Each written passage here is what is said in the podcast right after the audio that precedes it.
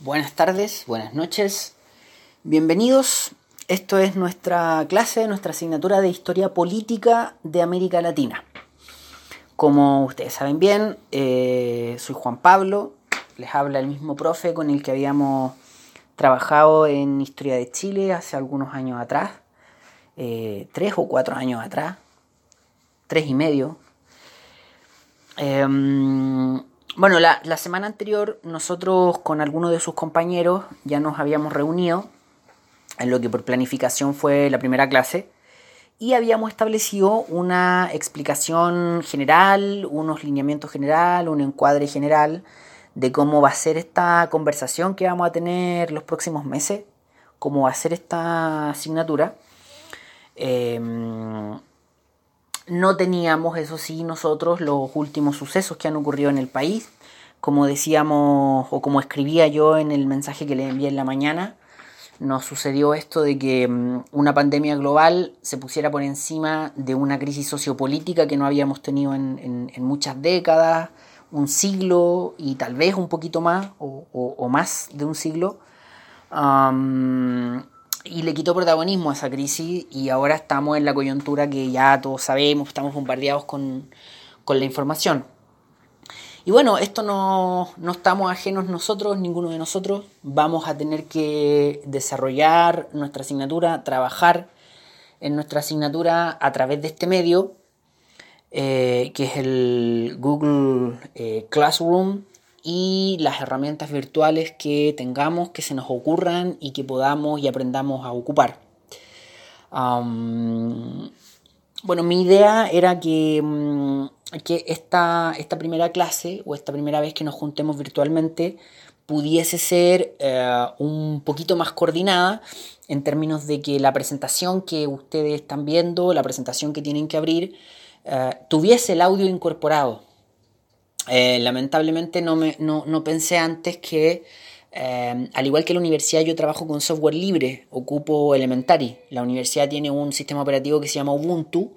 Eh, y ahora estaba haciendo las pruebas finales y me topé con que el Windows no reconoce los audios que incorporé al, al, PowerPoint. Así que los tuve que eliminar y ahora mandar este audio separado de la, de la presentación. Pero vamos a hacer una cosa muy artesanal.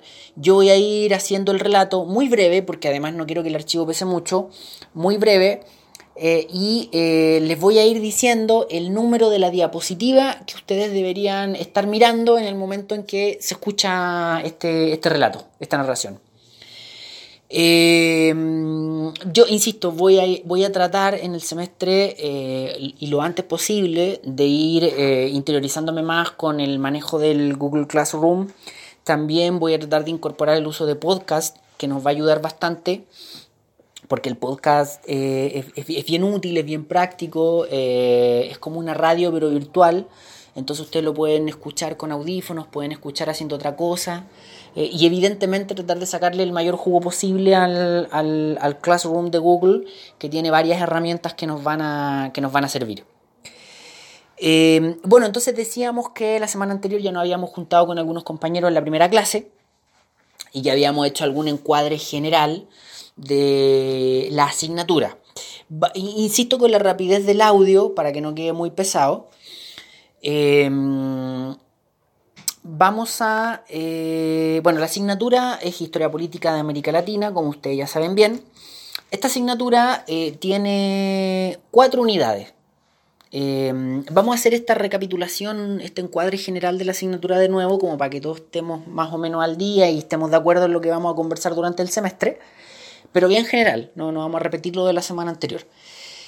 Eh, la, asignatura entonces tiene cuatro unidades, se divide en cuatro grandes bloques temáticos. La unidad 1, eh, crisis del liderazgo oligárquico, que más o menos en términos cronológicos iría desde 1900, desde el principio del siglo XX hasta la década del 30. La unidad 2, nuevas ideas políticas, de revoluciones al populismo. La unidad 3, la era del autoritarismo. Y la unidad 4, la redemocratización. Si uno lo mirara en términos cronológicos, en términos como de calendario, de línea de tiempo, si se quiere, esto iría más o menos entre las últimas décadas del siglo XVIII hasta la última década del siglo XX. Es decir, desde la crisis del liderazgo oligárquico que se construyó en el, siglo XIX hasta los procesos de recuperación de la democracia eh, en los distintos países de América Latina, eh, que eso va entre fines de los 70 y principios de los 90, como es precisamente el, caso chileno. así que bueno, es, extensa el, tiempo, digamos, una extensión de tiempo grande, por lo tanto hay bastantes cosas de las cuales hay que conversar. Eh, pero ya tenemos el antecedente de historia de Chile, que era más tiempo todavía, y ahí algo logramos hacer, ¿no? Logramos conversar de, de bastantes cuestiones y poder madurar hartos temas relevantes de la historia de Chile. Entonces, en este caso, yo creo que también podremos, em, podremos hacerlo. Avancen, por favor, a la, lámina 3. Eh, bueno, la, la lámina 3, ahí particularmente está la primera unidad, la primera unidad de la asignatura, que tiene por título 1910-1930, Crisis del liderazgo oligárquico. Eh, y esta unidad tiene tres ítems, ¿no? tres, grandes ejes temáticos que están dentro de la unidad. Primero, el centenario de las naciones latinoamericanas. En segundo lugar, los nuevos sistemas representativos y leyes electorales de América Latina. Y en tercer lugar, la formación de partidos políticos. Nosotros no vamos a entrar hoy día en detalle a hacer una mm, discusión en torno a mm, esta primera unidad. Lo vamos a hacer eso la próxima semana. Pero la actividad hoy día está en el marco de esta primera unidad. Por lo tanto, era necesario que más o menos nos quedara alguna idea de cuál es el, gran eje temático o cuáles serían los grandes ejes temáticos de la unidad. Avancen por favor a la lámina número 4. La lámina número 4 eh, tiene el título de la unidad, en términos generales, Crisis del orden oligárquico, y yo le puse ahí una especie de título a lo que vamos a conversar hoy día. Escenario y nuevas formas de representación política. Este escenario y esta nueva forma de representación política en el contexto, en el marco de esta crisis del orden, oligárquico que estaría en las primeras décadas del eh, siglo XX. Es decir, lo que vamos a intentar hacer hoy día es una suerte de ordenamiento general o mirada general del escenario de las primeras décadas del siglo XX en eh, América Latina. Ahora, eh, la, la, sorpresa entre comillas es que lo que vamos a hacer hoy día es una actividad bien puntual, bien específica, no una, no una conversación o, una exposición o un, debate general como hacemos en, en las clases, Em, sino que va a ser una actividad y que además nos va a servir como prueba de diagnóstico. Va a ser una suerte de evaluación diagnóstica, eh, pero como lo dice el, nombre, eh, no va a ser sumativa, va a ser un diagnóstico. No va a llevar una nota, pero esa nota no se suma al, al promedio final, sino que nos va a servir para tener una mirada general eh, en términos de dónde nos encontramos respecto a los aprendizajes esperados de la asignatura. Es decir, si tenemos que llegar a 10 para saber más o menos a dónde estamos eh, en relación a ese 10 al cual tenemos que llegar por ahí por, por junio, julio. Así que lo que vamos a hacer ahora es que yo les voy a, voy a intentar eh, explicar de la mejor forma posible eh, de qué se trata esta actividad mm, como evaluación diagnóstica que vamos a hacer. Eh, y la explicación eh, va a ser a través de este medio, pero también está en las láminas siguientes que vamos a ir mirando. equipo, voy a hacer un segundo audio para que no vayan quedando muy pesados los distintos audios.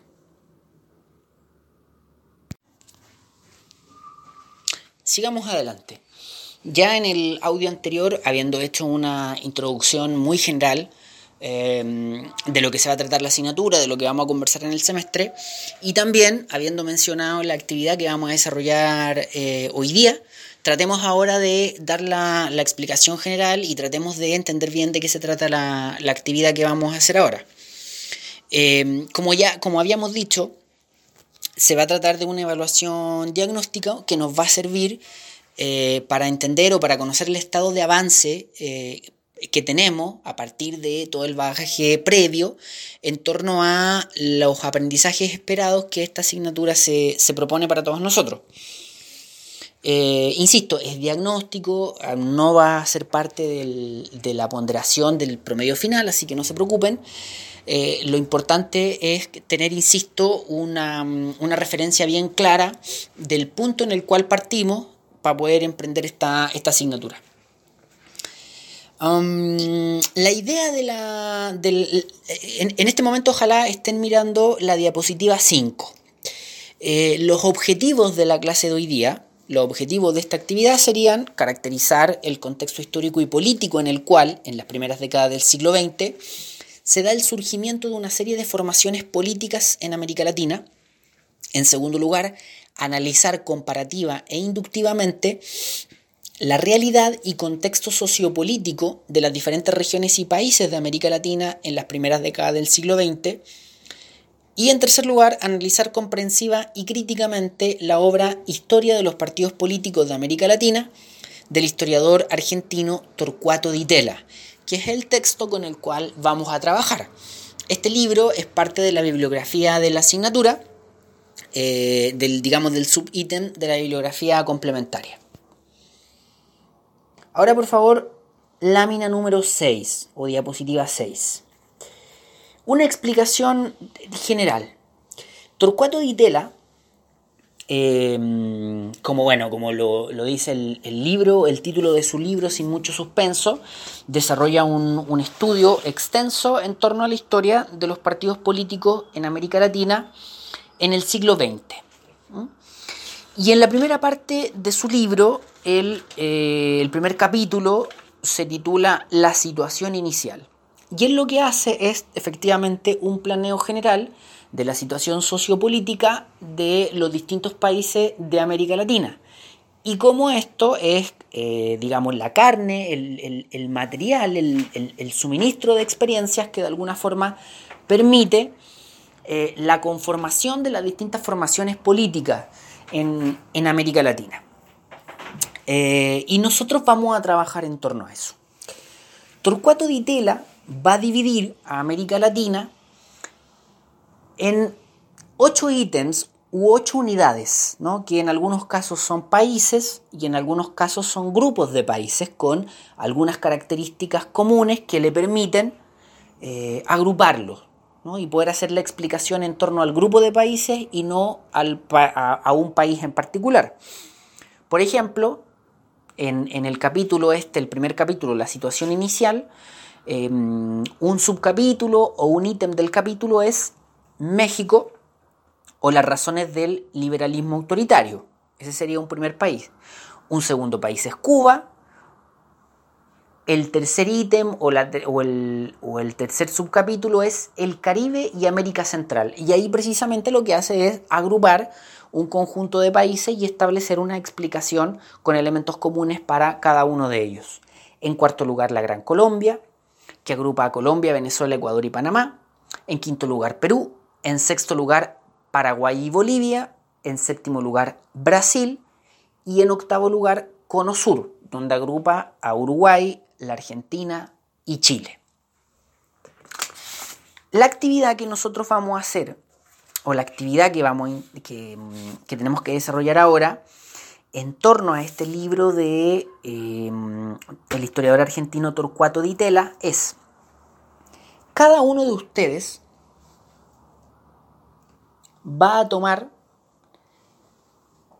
a dos países o dos grupos de países o un país y un grupo de países. Ejemplo, uno de ustedes toma a México y a Cuba, el otro toma al Caribe y América Central y la Gran Colombia, el otro a Perú y a Paraguay y Bolivia, y el otro a Brasil y al Cono Sur. Yo sé que ustedes son más de, de cuatro personas, por lo tanto, se van a repetir algunos. Bueno, no importa, algunos se tendrán que repetir. Pero la idea es que cada uno de ustedes va a tomar a dos de estas unidades, digamos, a dos de estas subunidades, a, dos de estos ítems, a dos países o dos grupos de, de países. Idealmente, como ustedes saben bien y lo recordarán, En mis asignaturas yo generalmente prefiero que los estudiantes escojan tanto sus grupos de trabajo como los temas con que van a trabajar. Generalmente yo doy una parrilla de temas y cada uno escoge. Bueno, en este caso, como no tenemos tiempo para hacer esa elección, em, temáticamente los voy a agrupar yo. Bueno, eh, si, me lo, si me lo permiten. Entonces, estoy mirando la lista del, Google Classroom. Así que eh, los voy a nombrar a ustedes así tal cual como están acá. Pablo Andrés va a tomar a México y Cuba. Insisto, Pablo Andrés va a tomar a México y Cuba. Jaime Felipe Chacón, los voy a nombrar a todos tal cual como están acá. Jaime Felipe Chacón va a tomar a el Caribe y América Central y la Gran Colombia. José Leiva va a tomar Perú y Paraguay y Bolivia. Juan José, perdón, José Leiva va a tomar Perú y Paraguay y Bolivia. Humberto Ortega va a tomar Brasil y Cono Sur. ¿no? Humberto Ortega, Brasil y Cono Sur. Y ahí damos la vuelta. Sergio Parra, por favor, va a tomar México y Cuba. Sergio Parra, por favor, va a tomar México y Cuba. Melissa Sasso, por favor, va a tomar el Caribe y América Central y la Gran Colombia. Melissa, por favor, el Caribe y América Central y la Gran Colombia. Carolina Seguel, por favor, va a tomar Perú y Paraguay y Bolivia. Perú y Paraguay y Bolivia. Exequiel, por favor, Exequiel, Brasil y Cono Sur. ¿Ya? Exequiel, por favor, Brasil y Cono Sur. Y Cristian Valenzuela, Cristian Valenzuela, le voy a pedir que por favor tome también a Brasil y Cono Sur. Yo sé que podríamos haber dado la vuelta hasta México y Cuba, pero eh, Brasil es más extenso. Brasil es más extenso y siempre un poco más complejo porque la cultura brasileña, por ser lusitana, por ser otra lengua, a veces está un poquito más lejos de la nuestra y a veces desconocemos algunas cosas. Entonces estaría bueno que más grupos nos hablaran de Brasil eh, para reforzarlo de alguna manera. Y el Cono Sur, bueno, sabemos bastante del Cono Sur porque vivimos acá, pero igual son tres países, entonces estaría bueno reforzarlo. Así que, eh, Cristian, por favor, también eh, Brasil y, Cono Sur. Por favor. Em, ya, esa sería, digamos, la primera gran instrucción. Que cada uno de ustedes eh, se va a hacer cargo de dos países o de dos grupos de países, que es lo que, la, lo que acabamos de, de conversar. Ahora, por favor, pasemos a la lámina número 7. En la lámina número 7 está algo así como la segunda instrucción de esta actividad. ¿no? Em, entonces, cada uno de ustedes va a leer pasajes seleccionados de este libro, este primer capítulo del libro de Torcuato Di Tella, ¿no? El libro se llama Historia de los partidos políticos en América Latina siglo XX. El primer capítulo se llama La situación inicial cada uno se va a hacer cargo de los dos países o de los dos grupos de países que ya dijimos. Lo primero que cada uno tiene que hacer es una ficha bibliográfica del libro. Una ficha bibliográfica del libro. Instrucción número 2. Realizar una ficha bibliográfica del libro. ¿Y qué es una ficha bibliográfica del libro? Bueno, como sé que están con internet, si no, no podrían estar escuchando este audio. Eh, la idea es que busquen qué es una ficha bibliográfica del libro, pero muy probablemente ya hablamos de eso en nuestra clase de Historia de Chile. Cuando tengamos más tiempo vamos a hablar de la relevancia de por lo menos manejarse con las fichas bibliográficas, que es una buena manera de organizar la información y la bibliografía que uno tiene. Les adelanto que es bastante simple. Ustedes van a poner ficha bibliográfica en Google y les van a aparecer un montón de ejemplos. Así que eh, es bien simple. Es básicamente organizar la información general, los datos bibliográficos del libro. Eso sí, esta ficha bibliográfica del libro debe incluir un resumen de 3 a 5 líneas. Es decir, no es que tengan que leer el libro completo y hacer un resumen, son 3 a 5 líneas. Es de qué se trata el libro eh, y quién escribe el libro. Es un resumen general. Insisto, cuando busquen ficha bibliográfica en Google les van a aparecer los datos generales y miles de ejemplos y ahí van a ver que es una, digamos, una, una segunda introducción bien, bien simple de realizar. Por favor, vámonos a la lámina 8. La lámina 8. Y esto es un poco más, más, complicado, pero tampoco es tan, es tan terrible. La, tercera, digamos, la tercera cosa que tienen que hacer, la tercera instrucción es que ustedes en un archivo de Word van a hacer y completar una tabla o si lo quieren redactar, digamos, el formato de cómo ustedes lo van a presentar visualmente, eso lo seleccionan ustedes. Ahora, lo que necesita este trabajo es que ustedes completen la información que pide la tabla que están viendo en la lámina 8.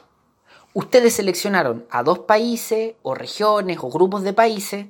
Por ejemplo, alguien, alguien se quedó con eh, México y Cuba entonces, ahí donde dice regiones o países, ustedes en el 1 ponen México, en el 2 ponen Cuba, y de la información que les da el texto, ustedes van a completar la tabla.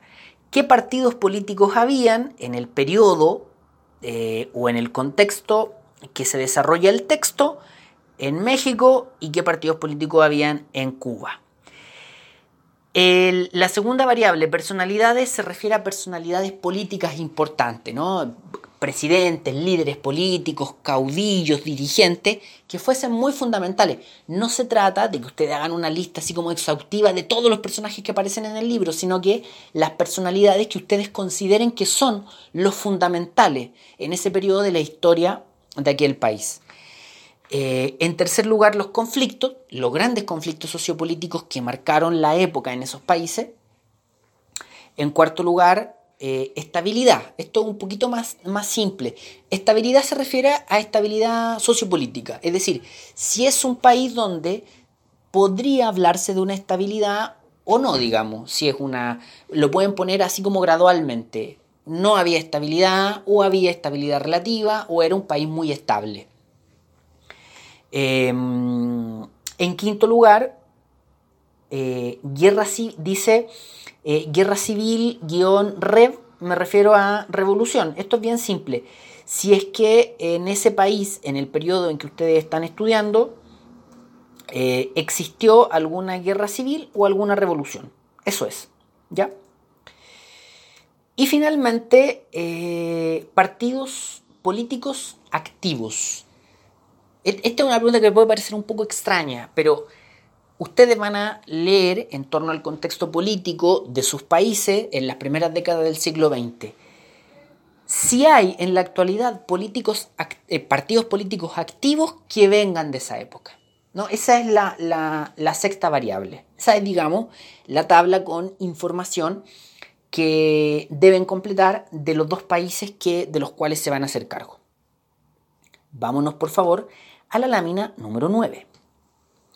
La lámina 9 es otra tabla que ustedes deben completar, pero ya es una eh, es de información menos puntual y con información un poquito más, más, de más de análisis, ¿no? Ahí, cuesta un poquito más identificarla.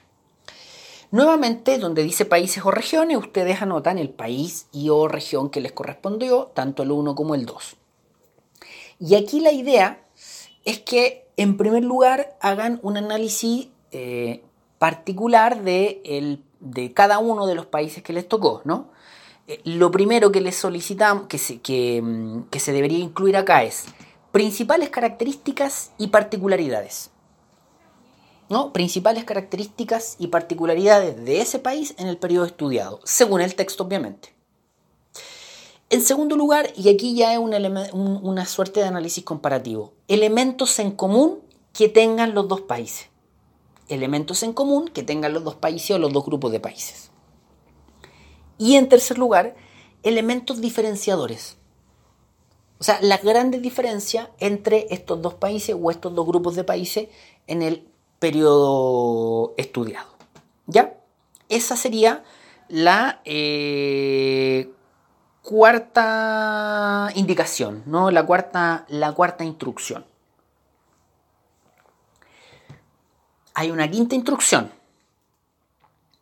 Esa quinta instrucción la pueden ver en la lámina número 10. La lámina número 10 no tienen que completarla, para nada, pero sí es una referencia. La idea es que en el Google Classroom ustedes van a encontrar un archivo de Word que se llama América Latina. ¿Ya? Ese archivo de Word que se llama América Latina contiene una tabla idéntica a la tabla que ustedes están viendo en la lámina 10 del archivo de PowerPoint eh, que les envié. ¿No? Una tabla idéntica. Esa tabla idéntica la deben completar. Pero obviamente ustedes deben completar solo el país que les corresponde a ustedes. No, no, si a usted le tocó la Gran Colombia y México, solo complete la Gran Colombia y México. Si a usted le tocó solo Brasil y qué sé yo y Cono Sur, solo complete Brasil y Cono Sur. La clave es que ese es un archivo de Word, pero que está en el Drive. Por lo tanto, ustedes van a ir editándolo. ¿no? Y en la medida en que ustedes lo van a ir editando, las demás personas que somos parte de la clase vamos a poder ver el archivo. Se va, se va editando, ustedes lo van editando y se va guardando solo. Entonces todos vamos a ir eh, viendo el archivo en la medida en que eh, cada uno de nosotros vaya incorporando información y lo va a ir guardando. ¿Cuál es la gracia de, esta, de este archivo de Word y de esta tabla? Que va a ser una suerte de síntesis o de reunión de la información que recopilamos cada uno de nosotros. ¿Ya? Eh, y en la lámina 11 ustedes van a ver una última tabla eh, que también están una columna de países o regiones y una segunda columna donde dice principales características y particularidades. Es lo mismo que ya completaron, pero esta vez transvasigen desde su trabajo personal al mismo archivo de Word que se llama América Latina y que contiene una segunda tabla idéntica a esto. ¿no? Eh, esto es básicamente que ustedes copien lo que ya hicieron, pero ahora en esta tabla que va a ser colectiva, que va a ser grupal, y que, insisto, va a estar en un archivo de Word, pero en, el, en un Drive, por lo tanto se va a ir actualizando y todos vamos a poder, cuando todos completemos la tabla, vamos a ver, digamos, los resultados colectivos del, de, este, mm, de este trabajo. Yo también voy a, voy a estar mirando y voy a estar intentando ordenar la, la información. ¿Ya? Eh, bueno, esas son las instrucciones del día de hoy, esas son las instrucciones de, la actividad que vamos a hacer el, día de hoy. Eh, ustedes este audio lo están descargando como un archivo adjunto que está en, nuestra clase del Google Classroom. Eh, también van a encontrar el, o deben haber encontrado, si ya lo están mirando, el archivo de PowerPoint que, adjunté también van a encontrar un archivo PDF eh, con los pasajes seleccionados exactos del libro de Torcuato de Itela que deben leer o de los pasajes que deben leer y con el cual van a hacer esta, esta actividad. Eh, y no sé si aquí antes de las 7 o no, pero con seguridad en el transcurso del, del rato voy a subir también la pauta de evaluación con la cual eh, vamos a, bueno, a eso, ¿no? a, evaluar la, actividad para que después, insisto, tengamos esta referencia del, punto o del estado de avance que tenemos respecto a la, mm, a la asignatura. Así que, eh, nada, esas son las instrucciones. Yo voy a, mm, si ustedes están escuchando esto es porque ya lo subí, yo voy a estar muy atento a la, al, Google Classroom, voy a dejarlo abierto para que cualquier duda o cualquier eh, sugerencia, observación, pregunta que tengan respecto a la actividad, algo que no se haya entendido, ustedes lo escriben en el, en el Google Classroom eh, como comentario o en el foro y yo voy a intentar responder automáticamente. ¿Ya? Espero haber sido lo más claro posible y espero más todavía en el transcurso de las semanas y del tiempo que tengamos que trabajar de esta manera, que de verdad no me molesta, pero, pero del tiempo que tengamos que trabajar de esta manera, eh, ir mejorando en, eh, en cuanto a las herramientas que podamos utilizar. Yo insisto en que vamos a hacer un, un podcast eh, y ojalá hayan otro tipo de también de herramientas dentro del Google Classroom que pueda hacer esto un poco más interactivo o que pueda hacer esto que nos facilite, digamos, a todo el, el, trabajo. Incluso después podemos hacer alguna especie de, mm, de, no sé si se puede algún tipo de videoconferencia con todos o algún, por último, un Facebook eh, Live como para tener una, comunicación también más, más, directa. Pero eso, les dejo las instrucciones. Eh, insisto, cualquier cosa me, preguntan vía, mm, vía Google Classroom y nos vamos a estar eh, comentando. Nos vemos en el, en el mundo virtual. Eh, abrazo grande para todas y para todos. Y obviamente para el final, lo más importante, de verdad y de todo corazón, espero que ninguno, ninguna de ustedes tenga algún problema con la coyuntura que estamos viviendo. Eh, y nada, eh, estoy un convencido de que este país muestra su mejor cara en los peores momentos. Así que todavía no llegamos a los peores momentos, pero si esto se pone malo, yo estoy seguro que vamos a sacar nuestra mejor cara y, y como siempre, vamos a, vamos a volver a levantarnos una nueva mañana. Equipo, un abrazo para todos y nos estamos comunicando.